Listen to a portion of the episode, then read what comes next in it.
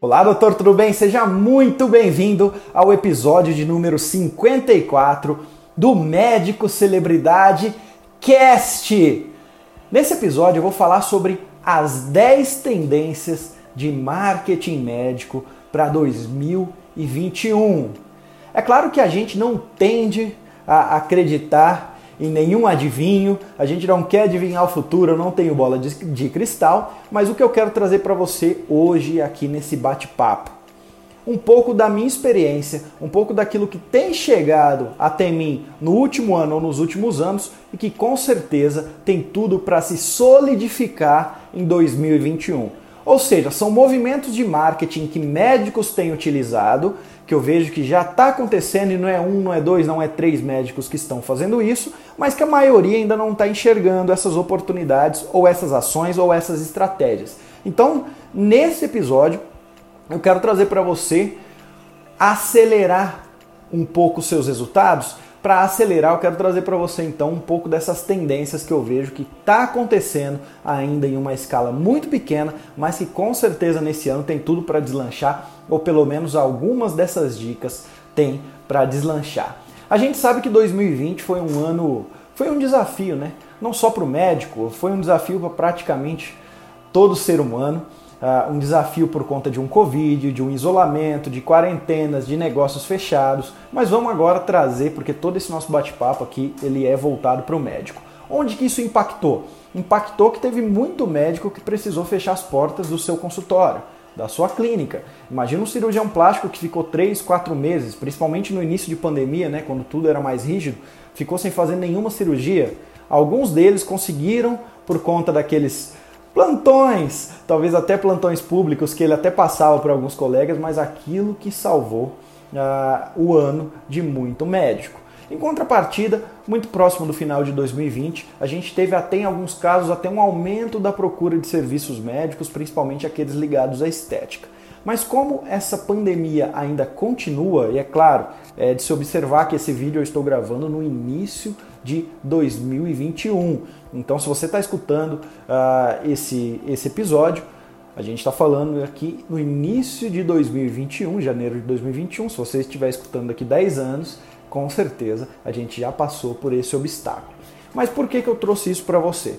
Porque 2021 continua um ano atípico, não é um ano normal, ainda temos pandemia, ainda temos muito, muitos desafios para se concretizar e eu espero que com essas 10 dicas você consiga ultrapassar esses desafios ou pelo menos que eles impactem cada vez menos o seu consultório.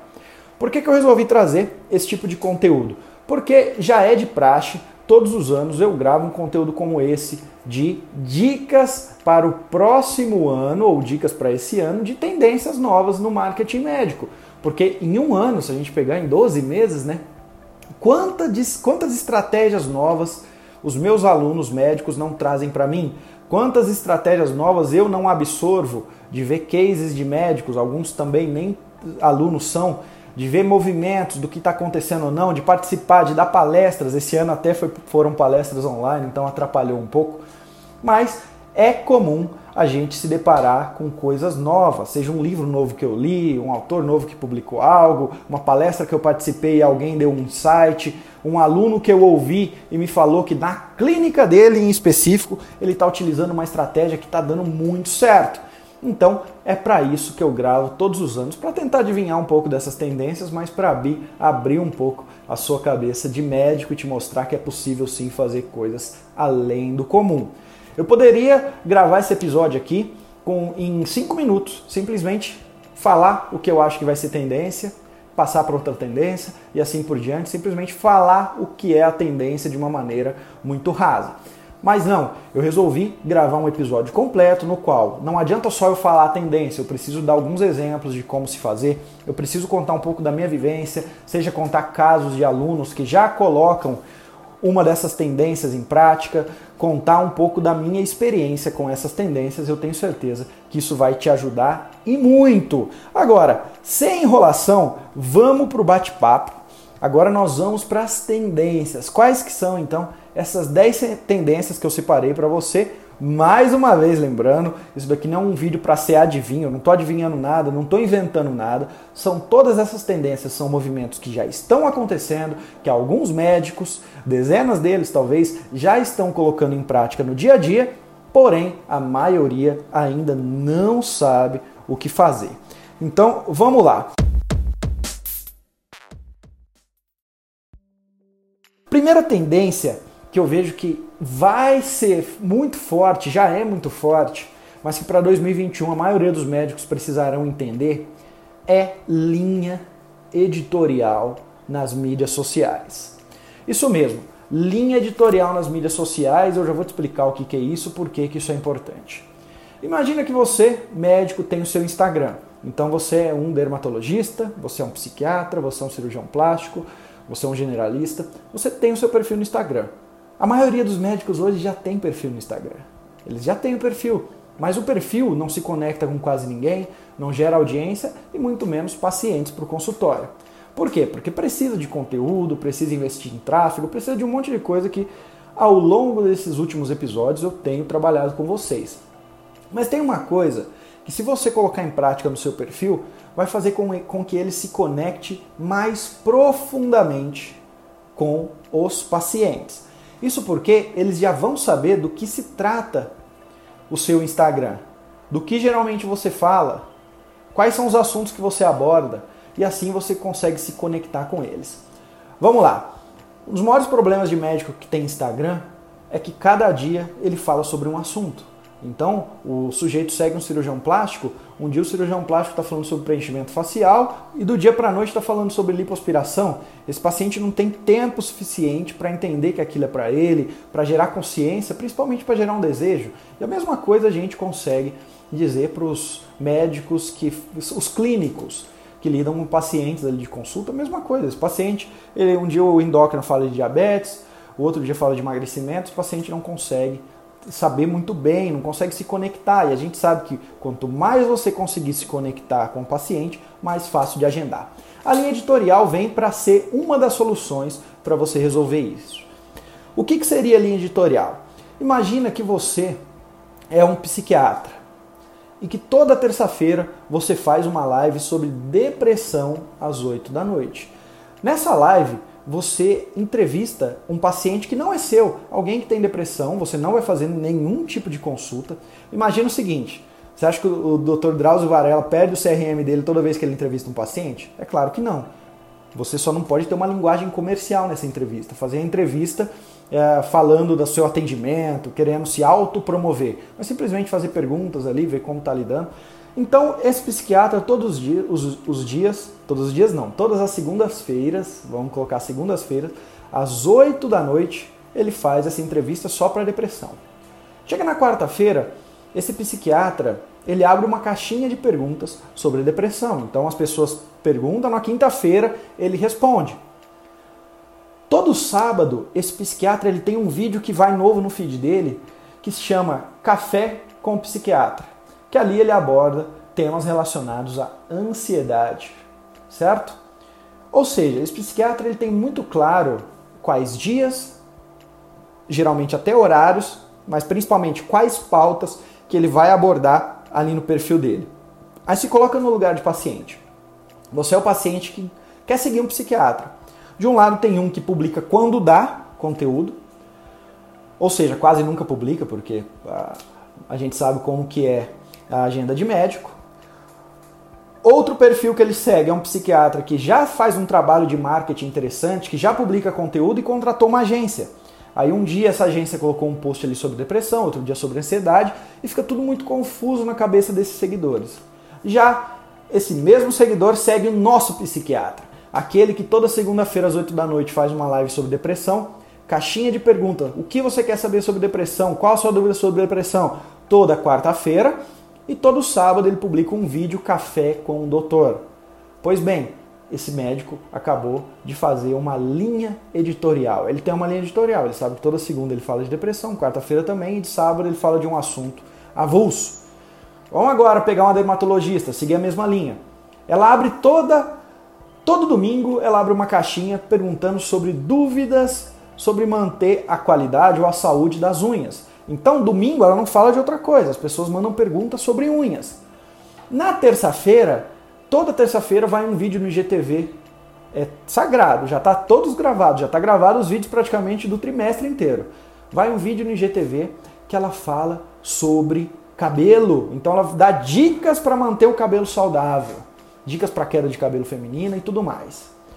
Na quinta-feira, ela tem um quadro que é Fale com a sua dermatologista. É um quadro que as pessoas fazem pergunta durante a semana, ela pega a melhor pergunta e grava um vídeo falando sobre isso. É Fale com a sua dermatologista.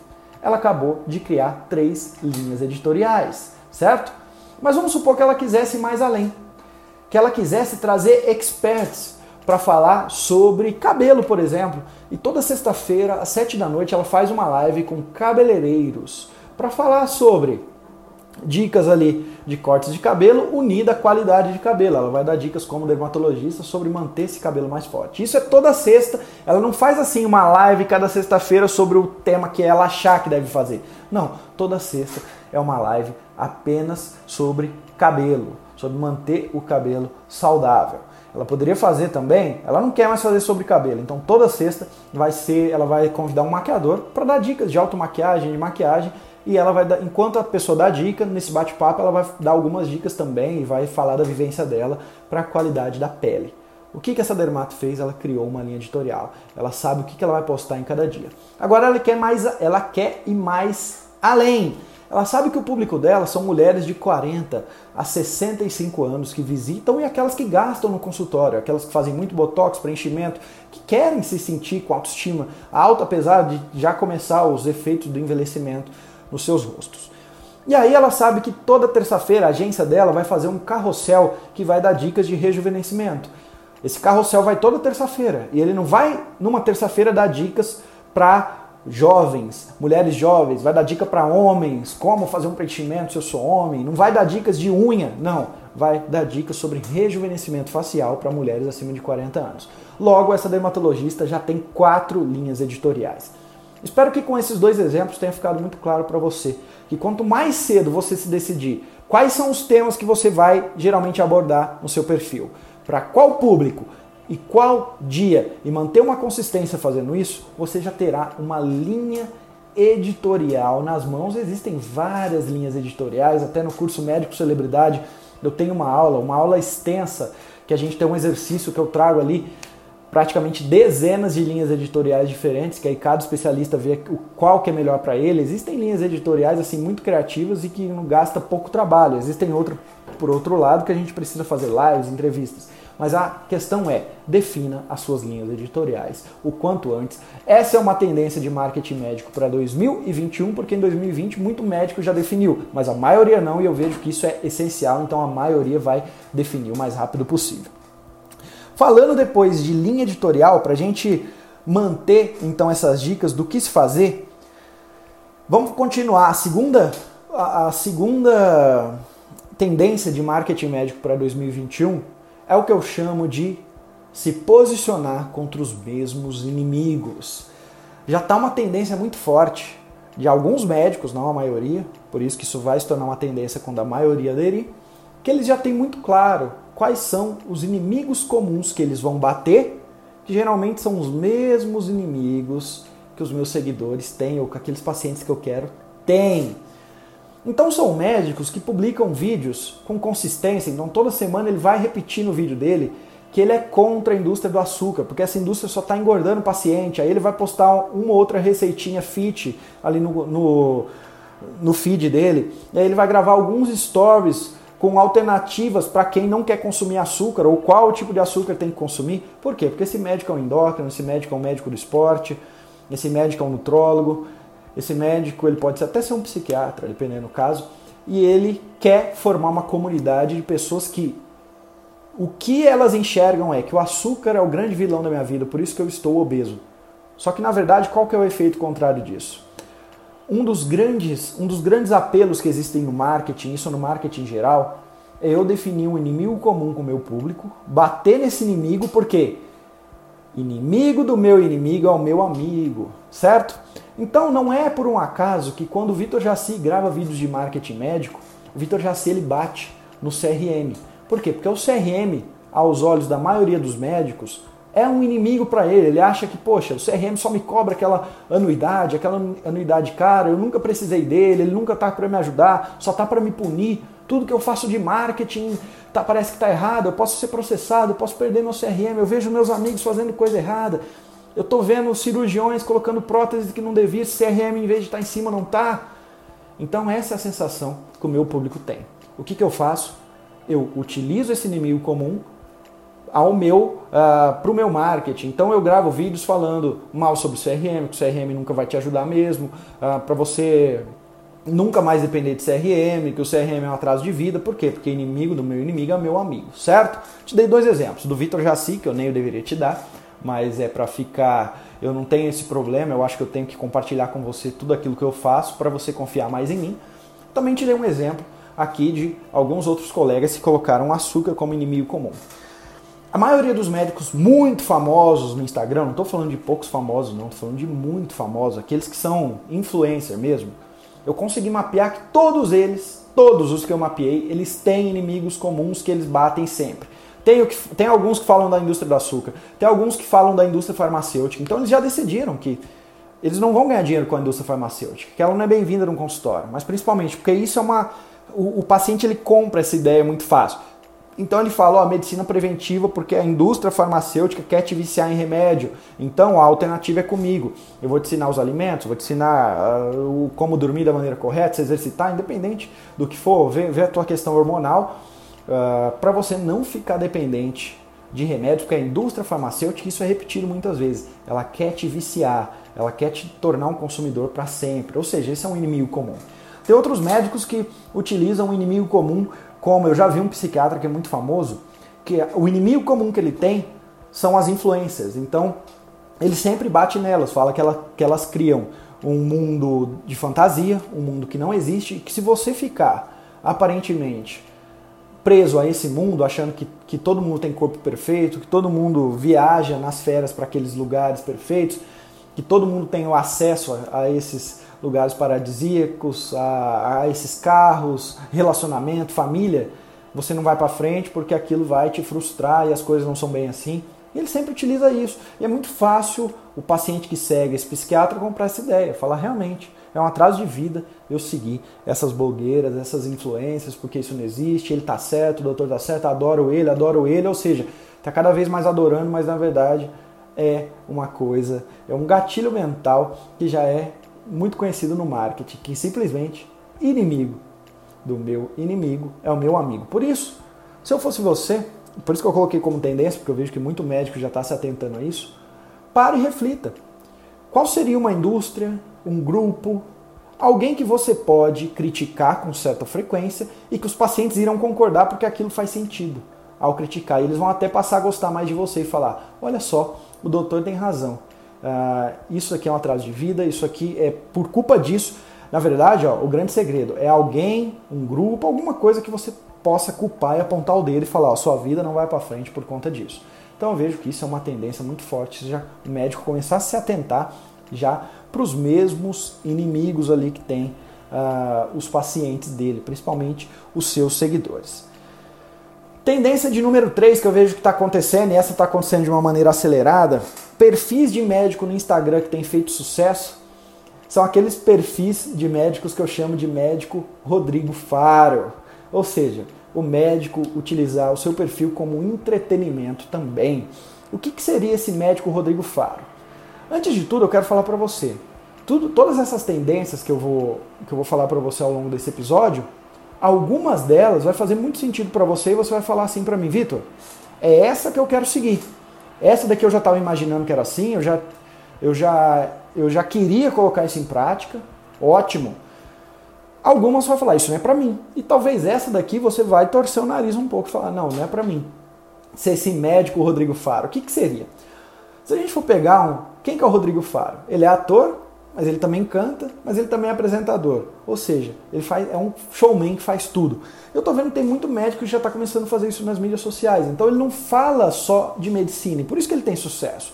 Ele não fica só preso a falar de coisas técnicas de medicina, mas esse médico também começa a expor a sua vida pessoal num nível que ele conta os apelidos das pessoas que moram na casa dele, Então a pessoa sabe que ele chama a filha dele de Titi, que ele chama o filho dele de Dedé, que ele chama a esposa de Momô, e aí aquilo vira uma brincadeira entre ele e os seguidores dele. Ou seja, são médicos que entenderam que a mídia social vai dar muito certo para o médico quando ele não for 100% um médico na mídia social. É como o Rodrigo Faro, que entendeu que para ele ter muito sucesso não basta ele ser ator, ele também tem que cantar, ele também tem que dançar, ele também tem que ser apresentador. E aí eu te pergunto, você já se planejou para falar sobre alguns assuntos que não estão ligados à medicina nas suas mídias sociais? Assuntos esses que eu chamo de lifestyle, até no, os alunos do Médico Celebridade conhecem muito bem o que são esses lifestyle na mídia social. Por exemplo, um grande lifestyle que o médico pode utilizar é o lifestyle do esporte, aquele médico que gosta muito de uma prática esportiva. Por exemplo, ele gosta de jiu-jitsu ou ela gosta de crossfit e pelo menos 30% dos conteúdos ali do, do perfil dela ela fala sobre crossfit. Por quê? Porque ela vai conseguir juntar um público que gosta de saber sobre a especialidade dela. Então ele gosta de oftalmologia, ele quer saber mais sobre visão, ele gosta de nutrologia, ele quer saber como se manter no peso. Porém, essas pessoas também gostam de crossfit, então elas conseguem ter um nível de conexão maior com esse médico. Então isso tem que ser feito de maneira pensada nas suas mídias sociais. Você tem que utilizar uma escala de 80-20 ou de 70-30. 70% ou 80% eu vou falar de medicina e o restante eu vou falar sobre esses outros assuntos secundários, um lifestyle, que isso vai me ajudar e muito. E eu vejo que isso é uma tendência, está acontecendo cada vez mais. O médico ele já está começando a entender que não basta ele estar nas mídias sociais, já não basta ele só falar de medicina nas mídias sociais, ele tem que de alguma forma mostrar para essas pessoas um outro tipo também de conteúdo para se conectar cada vez mais, tá certo? Já a o, a tendência de número 4 que eu enxergo para 2021 é uma que eu já ouvi falar algumas vezes e que pode até te espantar. Mas já tem hospitais e clínicas contratando médico de acordo com o engajamento que ele tem nas mídias sociais. Eu estou vendo que isso está se tornando cada vez mais comum.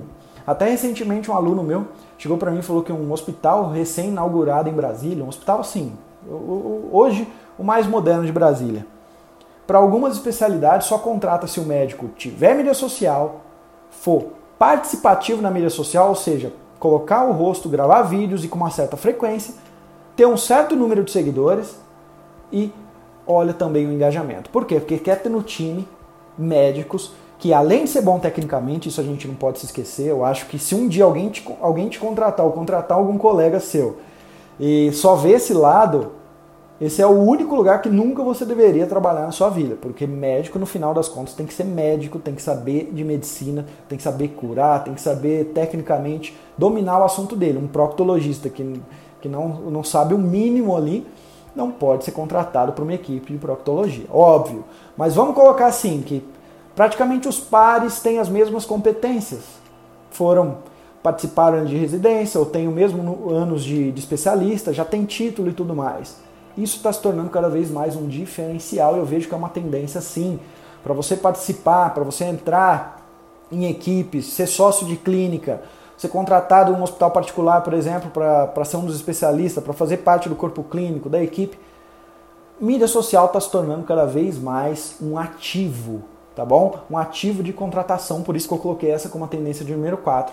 Mídia social se tornar um ativo de contratação para o médico.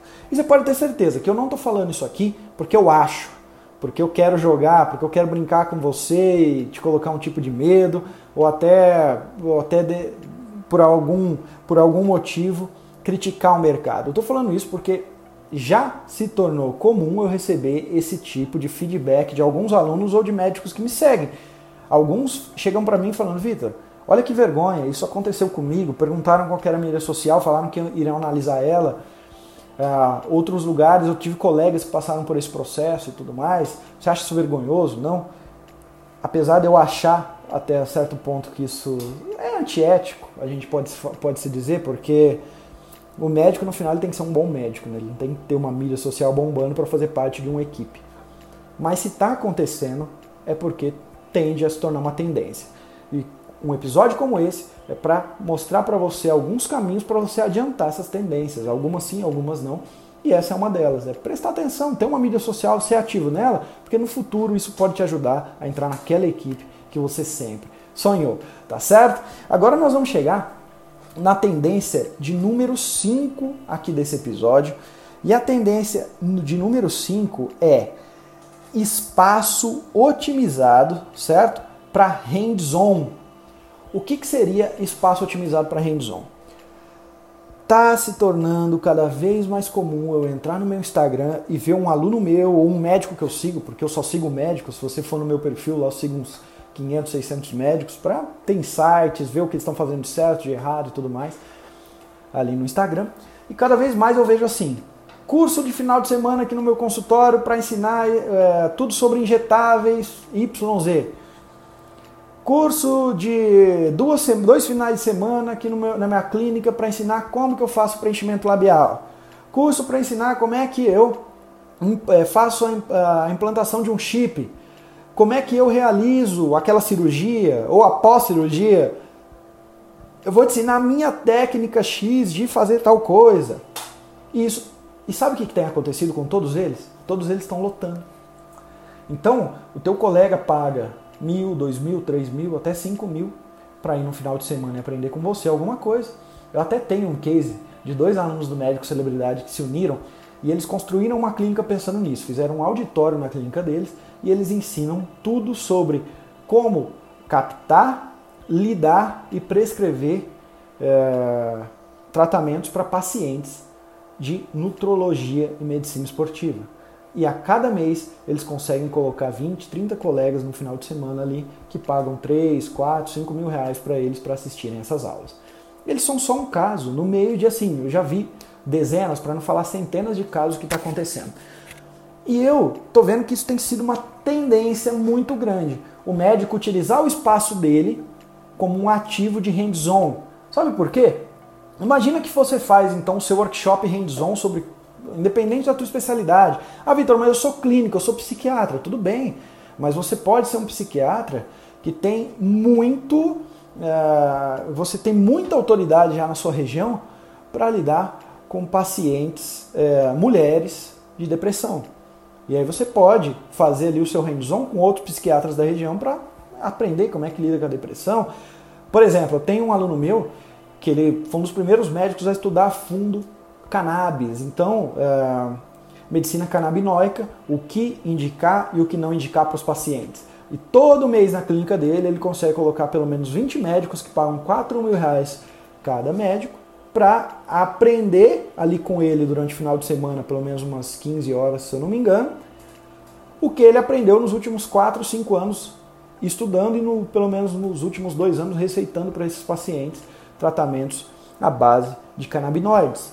E aí pensa comigo, se eu sou um médico que quer aprender isso, eu vou ficar quatro anos lendo um livro, quatro anos assistindo o curso, sendo que eu posso no final de semana cortar um atalho muito grande. Não quer dizer que eu não vou precisar ler esses livros, não, mas pelo menos vou cortar muito do atalho. Ele vai me ensinar como que ele faz, qual que é a metodologia, vai me dar as planilhas dele, vai me dar toda a aula. Quais, quais são as equações que ele utiliza para receitar para esse paciente, quando é indicado, quando é não indicado, ou seja, vai cortar um atalho muito grande. Não quer dizer que esse médico não vai precisar depois ler esses, esses livros, que esses livros serão a base, mas já vai cortar um caminho muito grande.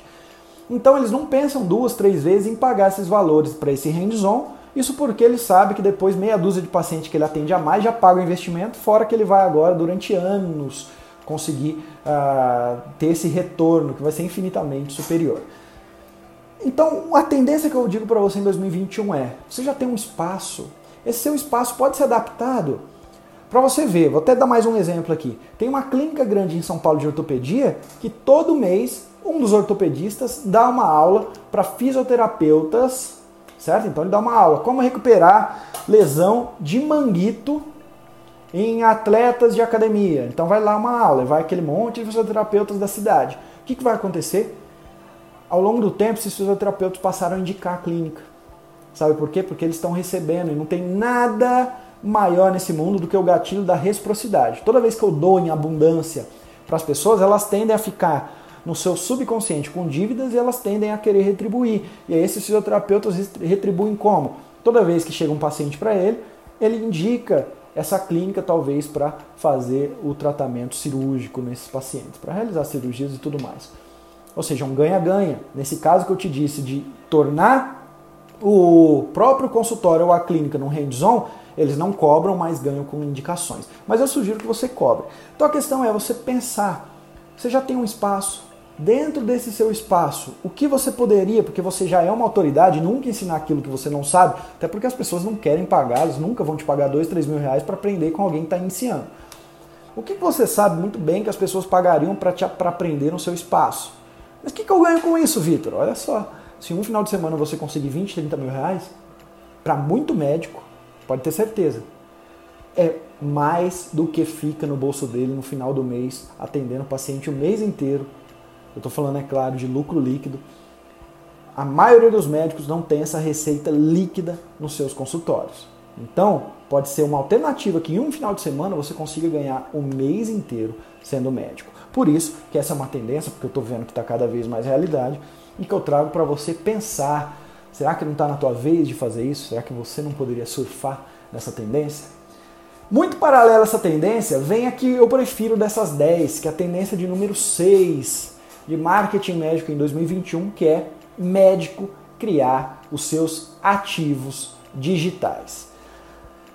Médico talvez seja, dentre todas as profissões, dentre todas as categorias e nichos, aqueles que menos cursos online já lançaram. Porque o que mais tem atualmente é curso online. Né? O Vitor Jaci, ele vive há praticamente oito anos do que? De curso online. Se você nunca se inscreveu, está perdendo tempo, porque o Médico Celebridade é o meu curso online mais completo, tirando a propaganda de lado. Olha só, eu tenho um curso que se chama Plano B da Medicina, que eu lancei há eu lancei ele em meados de 2020, quando começou a crise do corona, né? Meados de 2020. E nesse curso eu ensino médicos a lançar curso online. Eu já tive um pouco mais de 40 alunos que já lançaram seus cursos online, todos eles médicos. Alguns desses alunos, em seis meses, já conseguiram bater a marca de 400 mil reais em cursos vendidos. Tem um aluno oftalmo que já passou da marca de 250 mil reais em cursos vendidos em três meses. Tem alguns, é lógico, que bate 50, 30, 20 mil em cursos vendidos, estão começando, dependendo da área também. Mas quer dizer, não teve, eu não tive um aluno que lançou e que não teve resultado. Curso online é uma tônica mundial em praticamente todos os mercados, mas ainda na área médica está gatinhando. E eu vejo que isso vai se tornar uma tendência. Praticamente todo médico vai ter o seu curso online. Seja ensinando o paciente a fazer alguma coisa, seja ensinando um médico recém-formado a fazer alguma coisa, seja ensinando um colega fazer alguma coisa. Então eu já tive alunos que lançaram cursos, por exemplo, para pacientes deixarem de roncar, outros cursos curso para paciente melhorar a coluna, dor na coluna e tudo mais, outro para paciente parar de fumar, ali com uma, com uma metodologia que ele criou. Já tive alunos em contrapartida que ensinaram médicos recém-formados a como abrir um consultório de dermatologia, quais são as tecnologias que eu devo investir primeiro, porque as outras não dão tanto resultado, qual é o perfil de secretário eu tenho que contratar, qual que é o local que eu devo buscar e público que eu devo alcançar. Contrapartida, eu já tive médico, esses foram os que mais lucraram, para mim aqui está o Oceano Azul, que ensinaram a fazer cirurgias, a, filmaram a cirurgia, que ensinaram a fazer procedimentos, tudo online, tudo à base de um curso online. Então ele falava assim, ó, para você aprender a fazer isso, porque isso não está geralmente no currículo de uma residência. São cirurgias que eu tive que investir para saber fazer, investir, fui até fora do país aprender a fazer. Isso não está no currículo. Eu tive que gastar 100 mil reais, 50 mil dólares para aprender, ou tive que passar dois anos para aprender a fazer isso. É, uma vez por mês tinha que ir para São Paulo, porque só tem ali, por exemplo, no hospital escola da USP que ensina a fazer e tudo mais, então vai depender da tua área, tá? Seja cirurgia, seja procedimento. Então eu vou te ensinar isso aqui, gravado, você vai comprar no curso online, ao invés de gastar 10, 20, 50 mil, você vai pagar 5 mil, 3 mil, 2 mil. Então, é, um aluno lançou de, de plástica, né, ensinando a fazer um tipo de lipo específico, cobrava 6 mil reais. Uma outra ensinava plástica ocular, cobrava 2 mil reais. Você pode ter certeza que tem muita gente que quer aprender isso. Então, está é, tá muito claro esse oceano ainda. Oceano azul, por quê? Porque só de um médico oferecer esse tipo de, de abordagem em um curso online, ensinar a fazer algo, principalmente ligado à estética, tá? Se eu posso te dar uma dica. Ensinar a fazer um, um procedimento ligado à estética, tem muita gente que vai querer comprar e ele vai ganhar muito mais do que ele ganha no consultório, você pode ter certeza, porque ainda não tem competição. Agora, por que, que eu acho que todo médico deve, deve ter o seu curso online? Não é para ficar rico, não é para ganhar talvez mais do que o consultório. Como diz, dizem os argentinos, oxalá se ele ganhar mais do que ganha no consultório, que bom. Mas não é isso que eu vejo de principal, o porquê que você deveria ter agora, porque é muito difícil você já começar grande. Mas é simplesmente para você conseguir ter um ativo, seja um e-book que você vai vender. Então, você é um neurologista, um otorrino e fala sobre tontura. Tem alguns vídeos no YouTube sobre tontura que todo dia os pacientes chegam nesse vídeo, mas poucos ligam para o consultório de efetivo. E ainda, agora você no final desses vídeos, ou, ou vai colocar na descrição desse vídeo, um e-book que você vai cobrar 97 reais e vai falar ali tontura, tudo sobre tontura, para a pessoa de alguma forma melhorar a qualidade de vida dela mesmo com, com tontura. É claro que com toda a responsabilidade do mundo, porque eu sei que você é um médico responsável, você vai deixar bem claro que ele precisa sim depois procurar um especialista, que aquele livro, que aquele e-book, ele é um livro, como se fosse um livro, igual você acha em banca, escrito por médicos e tudo mais, o e-book e um curso online, nada mais é do que um livro. Até na história da medicina, quantos médicos já não lançaram livro para pacientes ou para colegas e nem por isso eles deixaram de ser antiético? Vamos dar um passo a mais, eles passaram a ser mais respeitados pelos colegas, porque tem um trabalho ali por trás. Então a mesma coisa que você faria um livro, daria aquelas dicas para melhorar a qualidade de vida, falaria um pouco sobre o problema, mas deixando bem claro que no final o paciente tem que procurar um médico, não tem como. E aí, ao ter esse ativo, então a pessoa chega no seu YouTube de neurologia, assiste o vídeo de tontura e vê esse seu ativo, essa pessoa ela pode comprar esse e-book. E aí, uma ou duas compras todos os dias, você vai ter ali 5, 10, mil reais por mês que esse e-book vai gerar. Sabe o que isso vai fazer? é esse dinheiro que você vai pagar uma agência de marketing para cuidar do seu marketing, é esse dinheiro que você vai investir num curso online do Vitor Jaci, porque não é um dinheiro, é uma renda que a gente chama passiva. Não é um dinheiro que você precisou de uma maneira suada. Não quer dizer que para gravar o curso você não tem que suar e muito, né? Você tem, mas é uma vez só. Você não tem que repetir isso durante a vida inteira. E aí é uma renda para você bancar o seu marketing, bancar o seu desenvolvimento, bancar os livros que você tem que ler, até porque médico bom tem que ler muito livro, tá bom? É, não só livros de medicina, principalmente aqueles fora de medicina. É o que eu sempre falo. Você quer cativar os seus pacientes particulares? Viaja muito, lê bons livros. Esse paciente particular ele valoriza conversas inteligentes com pessoas de cabeça aberta, pessoas inteligentes. Não é só falar de medicina. Mas, resumindo, tenha o seu ativo digital, tá bom? Tenha o seu ativo digital, isso está se tornando cada vez mais comum e já coloque no seu planejamento. Quando é que você vai criar o teu? Daqui dois, três meses? Então já começa a escrevê-lo, já começa a gravá-lo. Não perca a oportunidade de ter renda passiva, não vive só de consultório, tá bom? Então essa é a que eu mais gosto, né? Que é a dica de número 6 dessas novas tendências de marketing médico. E o plano B da medicina está aí para te ajudar. Se você tem dificuldade, não sabe como vender o curso online, esse é o curso ideal, entre na próxima turma que com certeza vai te ajudar. Tendência de número 7 que eu vejo de marketing médico clínicas ultra especializadas vão começar a surgir. Então pensa assim, você mora em São Paulo, capital. Você tem dor na coluna. Você vai no Google, vai procurar lá ortopedista, muito pouco procura neurocirurgião, você vai procurar médico da dor, você vai procurar dor na coluna e aí ali vai aparecer alguns médicos. Mas você está passando de carro e você se depara com um letreiro muito grande falando centro da coluna, certo? Vamos pegar, já que eu dei o exemplo de tontura, por outro lado, você é um paciente que sofre de tontura há anos. Você nem sabe que é o neurologista ou o otorrino que trata disso. Você está passando de carro, você se depara. Centro da tontura, sabe? Alguma coisa do tipo. Até esse nome não ficou muito bonito, né? Centro da tontura. Mas você entendeu a essência. Ou seja, é um lugar que muito provavelmente começou com um neuro ou com um otorrino e que esse neuro, vamos colocar aqui neuro, ele chamou mais alguns colegas, eles criaram um centro só especializado em tontura, no qual a pessoa passa de carro, olha e fala, nossa, é esse lugar que eu precisava descobrir há 10 anos, que bom que eu passei em frente dele hoje, eu vou ligar, vou procurar na internet, vou querer saber mais sobre isso. Então eu tenho alunos que já, já criaram seus centros, seu, seus institutos, Instituto da, do Emagrecimento, Instituto de Tontura, coisa do tipo, ou seja, muito, muito focado em uma patologia só e geralmente a agenda desses lugares estão praticamente lotadas.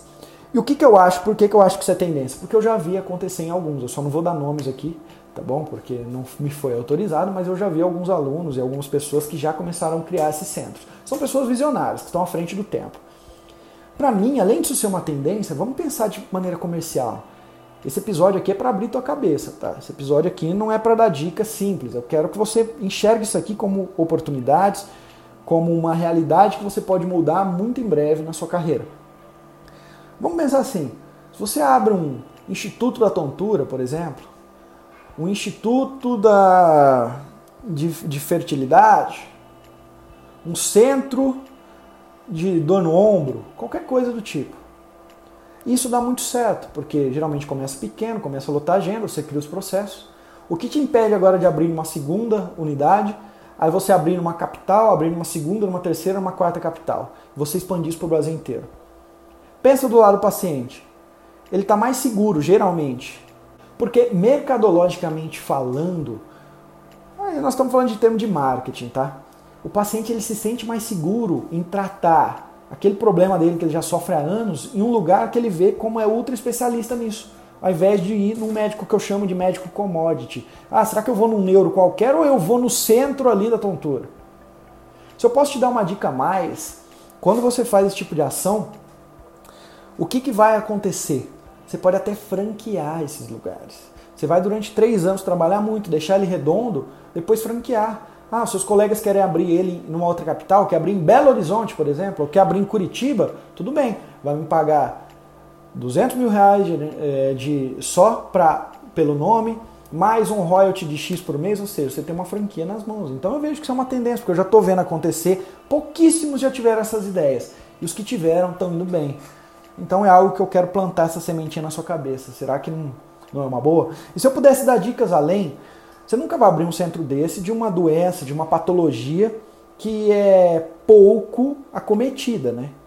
Geralmente, você pode abrir de uma doença crônica que é muito famosa, de uma patologia que, quando eu digo doença crônica famosa, é aquela que acomete um número significativo das pessoas. Por exemplo, diabetes, hipertensão, tontura, certo? Distúrbios vestibulares, coisas do tipo. Você não vai abrir de uma patologia que é por exemplo, uma, uma epilepsia é, que ela é muito, muito específica e que poucos psiquiatras ou neuros conseguem identificar, e você não abrir um centro disso. Né?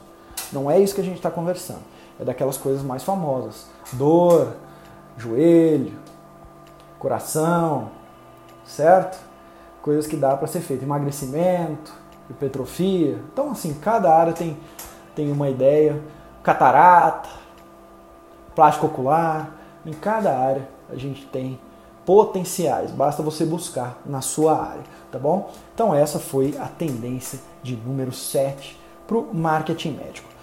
Vamos continuar com as tendências. Tendência de número 8, já que a gente está falando de abrir unidades ultra especialistas, a tendência de número 8 que eu vejo no marketing médico é todo médico começar a entender que ele não deve focar em clientes para os seus serviços, e sim serviços para os seus clientes. Olha só, você não deve procurar pacientes para os seus serviços, você deve sim ter serviços para os seus pacientes. Se isso não ficou muito claro, vou te dar alguns exemplos. Tem um aluno meu, quando ele chegou para mim, ele falou: Vitor, eu sou neurocirurgião, eu consegui ter um, um bom um bom nome relacionado à dor aqui na minha região. Então, todos os dias, dezenas de pacientes me procuram, minha agenda é muito lotada, só que a maioria é paciente clínico, Vitor. De vez em nunca eu faço uh, uma hérnia, faço uma cirurgia de hérnia, de vez em nunca eu faço uma cirurgia assim, assim, assim. Isso não é bom para mim, são pacientes clínicos, não é bom, não tem como eu filtro esses pacientes, pelo amor de Deus, já tentei de tudo, já tentei chamar colegas, mas como é plano, eles não querem atender e tudo mais que, que eu faço? Será que eu desisto daquele nome de dor e agora eu começo do zero com outro nome? E na minha visão, não, pelo amor de Deus, para mim ele está com uma miopia de marketing, que eu chamo, que é o mais difícil esse médico já tem, que é procura. As pessoas já estão batendo na porta dele falando, doutor, eu quero resolver meu problema, me ajuda. Só que, ético como ele é, ele não vai indicar cirurgia quando o paciente não precisa. Ainda bem, porque tem muito que indica. Ele não. Espero que você não também. Então ele prefere atender esse paciente, faz a consulta e indica para outro colega e está tudo bem. Só que ele sente que ele está perdendo muito tempo fazendo isso, que ele faz poucas cirurgias, ele já tentou de tudo para tentar ali separar já esse paciente cirúrgico do clínico e tudo mais já no início, mas não consegue. Qual que é a minha sugestão? Vamos voltar ao princípio do marketing, que é não, certo? Não encontrar, não ficar procurando igual louco pacientes para os meus serviços, mas sim oferecer serviço para os meus pacientes. Já que ele tem procura, seria a hora dele parar por um tempo, começar a estudar quais alternativas não cirúrgicas eu tenho para tratar de dor, principalmente dor na coluna, tá? Mas de dor no geral, seja laser, seja medicamentos, mas principalmente ligados à tecnologia, na qual se eu invisto em tecnologia, muito provavelmente na minha região só eu vou investir em tecnologia de ponta no começo e eu já tenho procura suficiente para ver que isso não é arriscado ou até procurar algum investidor para me ajudar. Então eu não vou perder a oportunidade de quando o paciente estiver batendo na minha porta, de eu simplesmente falar, ah, isso não é comigo, tá aqui o, o cartão do meu colega. É lógico que sempre vai existir indicação, mas começa agora a notar esses pacientes que você indica, esses pacientes que você não consegue resolver o problema, quais são os problemas que eles têm geralmente? Anota. É, é essa atividade que você tem que fazer no começo. Ao anotar isso, você vai começar a enxergar que muitas delas são correlatas, que muitas delas são uh, acontecem com uma frequência muito grande e que não custa você investir em uma tecnologia, chamar um educador físico, um fisioterapeuta, um, alguém que faz acupuntura, um RPG, chamar um, um outro profissional, um outro colega médico para resolver ali dentro do seu consultório o problema do seu paciente. Sabe por quê? Porque aí você cons consegue entrar numa uma das esferas da riqueza. Para a gente conseguir produzir riqueza em, em grande escala, a gente tem que, uma hora, conseguir ganhar, a, a gente conseguir receber quando outras pessoas realizam serviços. Isso nada mais é do que um chefe de empresa. Você acha que o dono da, da Toyota é que vai apertar parafuso de carro, que vai fazer a peça do carro? Não, ele ganha a mais-valia, né? A hora ali da, daquela pessoa que presta serviço para ele, ele ganha em cima daquela hora também. E é isso que tem que começar a acontecer cada vez mais. Por isso que eu digo que é uma tendência de marketing médico. Você não deixar o seu paciente embora, sendo que tem problemas que você pode resolver com eles ali dentro do consultório. Então, se eu sou dermatologista, e eu sinto que as minhas pacientes têm muita dificuldade de autoestima, algumas delas, é claro que não é todas. Ao invés de eu indicar um psicólogo, será que não é interessante eu sublocar a sala para o psicólogo ou se não eu pagar um salário para ter um psicólogo e oferecer para eles? Falar, ó, eu tenho um psicólogo aqui que trabalha com essa questão de autoestima feminina, uma pessoa que eu tenho total confiança, tem dado certo, até porque você não é charlatão, você vai indicar só aquilo que, que vai melhorar a qualidade de vida do seu paciente. E se você quiser marcar uma, uma aula experimental, uma sessão né, experimental, com esse psicólogo, tá aqui o cartão, ou a minha secretária vai entrar em contato, e aí esse psicólogo vai fazer o atendimento e você ganha uma porcentagem desse atendimento. Você entendeu? É como se fosse esse neurocirurgião que não quer tratar pacientes clínicos de dor, até porque ele não é nem talvez tão competente assim nessa área, não é um fisiatra, por exemplo, que vai tratar isso, um ortopedista, um fisioterapeuta. Mas ele vai ter ali na equipe dele pessoas que vão fazer esse tipo de tratamento. Ou seja, ele para de ficar procurando pacientes para aquele serviço que ele tem, que é a cirurgia, e começa não a encontrar serviços para o paciente que ele já tem. Sabe por quê? Porque ele já tem um filão de ouro na mão, ele só não está enxergando isso. Tá bom? Então a tendência de marketing médico, eh, essa de número 7, é simplesmente oferecer serviços além do basal da sua especialidade. Esses serviços, de preferência, que outras pessoas realizam para que você ganhe uma porcentagem desse serviço realizado. Assim você consegue ficar mais perto da sua aposentadoria médica, mais perto da riqueza, porque você não passa a não ganhar simplesmente quando você faz o serviço, mas passa a ganhar quando outras pessoas também fazem esse serviço, realizam esse serviço dentro do seu consultório. Dica de marketing médico, tá bom? Essa daqui é a número 9, a outra foi a de número 8. Essa é a de número 9 que eu vejo que vai acontecer e muito, cada vez mais rápido já está acontecendo né, nas clínicas e consultórios. São os serviços virtuais. O médico já está começando a enxergar aqui, se ele ficar com aquela papelada o dia inteiro, o prontuário eletrônico são papéis, então ele tem lá 27 armários com arquivo ali na clínica dele, para encontrar uma coisa. O paciente liga, aí é tudo anotado num caderninho. Aí a secretária esquece de, de, da demanda do paciente, porque está tudo anotado num caderninho. Aí o paciente chega no consultório, o médico não anotou aquele pormenor que o paciente disse, que vai viajar para a França.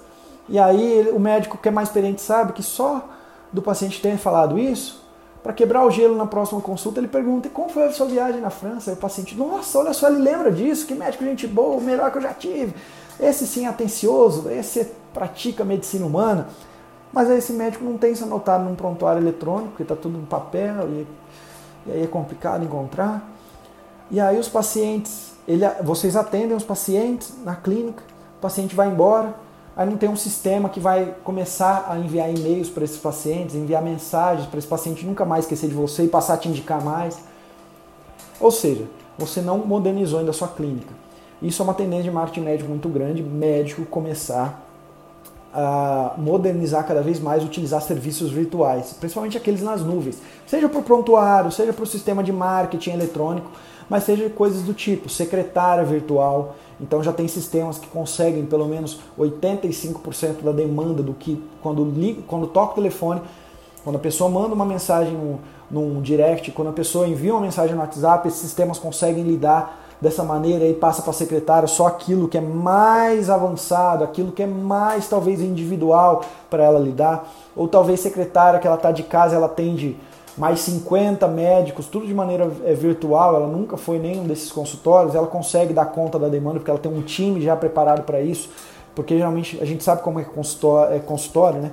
A secretária muitas vezes ela também é recepcionista, muitas vezes ela está fazendo, está olhando glosa de, de convênio, muitas vezes essa secretária está além da agenda do médico, ela está tomando conta de algumas coisas do financeiro, até limpeza ela faz, infelizmente, em alguns casos.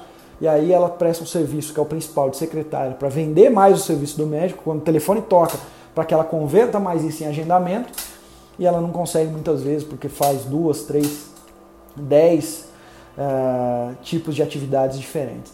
Então, começar a terceirizar, principalmente serviços virtuais, eu estou vendo que é uma tônica que eu chamo de marketing médico, porque tudo isso são melhorias que o médico traz para o consultório dele. Cada melhoria, sim, é um aspecto de marketing, tá bom? E para finalizar essas 10 tendências de marketing médico que eu venho aqui expor para vocês nesse episódio, pelo menos na minha vivência, aquilo que está acontecendo com os alunos e tudo mais, é a tendência do atendimento misto. A gente lembra que no início de pandemia houve um, uma certa preocupação da maioria dos médicos quando o Ministério da Saúde, ah, por meio de uma portaria, algo do tipo, normalizou, pelo menos em caráter aqui de excepcionalidade, o atendimento da a telemedicina, tá? o atendimento à distância, seja teleconsulta, teleorientação, teleatendimento, em geral, telemedicina. Naquele primeiro mês houve um disse que não me disse, ah, o que, que vai ser assim, quais são as regras, será que eu vou fazer, será que eu não vou fazer? Eis que pouco médico começou, enfim, a utilizar a telemedicina. E o que eu tenho visto, na maioria que já começou a utilizar, que independente da especialidade, por exemplo, você vai falar, Vitor, mas eu sou um ortopedista, o que, que eu vou fazer de telemedicina? Será que quando o seu paciente precisar retornar com o exame de imagem pelo sistema, você não consegue já orientá-lo sobre esse exame sem que ele precise se deslocar, ainda mais em tempo de pandemia, né? Quem quer se deslocar? Sem que ele precise se deslocar, pegar horas de trânsito, talvez pegar um transporte público, talvez faltar no trabalho, você não consegue fazer esse atendimento para ele por internet. Na hora que você for orientar para ele um pré-cirúrgico, fazer ali o pré-cirúrgico, que você vai falar para ele um checklist básico de como será a cirurgia, como que é o pré, o durante, o pós, como é que funciona a anestesia, talvez vai até ter uma consulta com o anestesista, mas como é que funciona isso? Ou seja, você vai conseguir teleorientar esse paciente. Eu estou vendo que esse atendimento misto tem se tornado cada vez mais comum. E isso está sendo utilizado já por alguns dos meus alunos, alguns dos médicos que eu conheço, como um diferencial de marketing. Então isso está nos seus sites, isso está nas suas comunicações, isso é até ah, campanhas de marketing para gerar pacientes para isso eu tenho, eu tenho uh, notado que são, por exemplo, o primeiro atendimento, a primeira consulta nós vamos fazer à distância, dependendo da área, claro. Mais uma vez, ortopedia, como é que muitas vezes é difícil, né? na maioria dos casos você vai fazer um atendimento à distância sem tocar no paciente, sem verificar ali, sem fazer os, os procedimentos adequados para aquela situação e os protocolos. Mas alguma coisa, seja nessa pré-consulta, seja na consulta, seja o pós-consulta, seja na hora de mostrar um exame para ele, seja na hora de ter uma conversa pré-cirúrgica, seja na hora de uma conversa pós-cirúrgica, alguma coisa você pode oferecer de telemedicina para esse paciente. Isso é um diferencial de marketing, sim, e que eu vejo que é uma tendência muito forte, que a maioria dos médicos já terão os seus protocolos de atendimento misto, no qual X%, seja metade, 50%, 50%, é físico, outra metade é online, ou 10% só é online, que é a telemedicina, e mais 90%, e aí vai depender de caso por caso, mas eu já vejo que isso tem, vai acontecer muito, porque já está acontecendo. E aí, o que eu sugiro para você aqui de maneira prática? O grande erro é você não definir qual que é o teu atendimento via teleconsulta. Quais são as regras? Então a tua secretária já sabe, você já sabe que toda vez que um paciente for trazer o exame de imagem, vai ser por teleconsulta, telemedicina. Tá bom?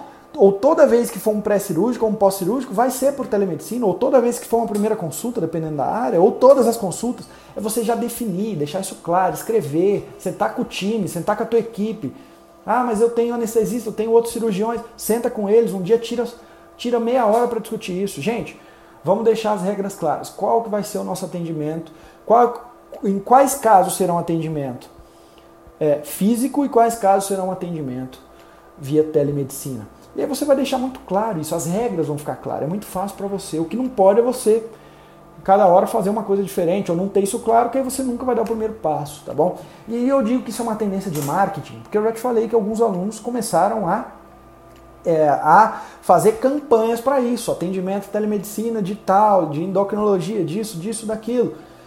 Isso tem se tornado um diferencial. Pode ter certeza que muitos pacientes já estão indo na internet procurar por endócrinos que fazem telemedicina e até por algumas especialidades que a gente nem imaginava. Primeira consulta com plástico, porque é aquela consulta que o paciente quer saber uh, se aquela plástica é para ele, quer tirar algumas dúvidas e tudo mais. Então, não deixe dinheiro na mesa, não perca a oportunidade, surfe nessa onda antes que ela, que ela já esteja lotada de surfistas e aí se torna perigoso para todo mundo, tá bom? Em utilizar esse atendimento misto como uma força de marketing.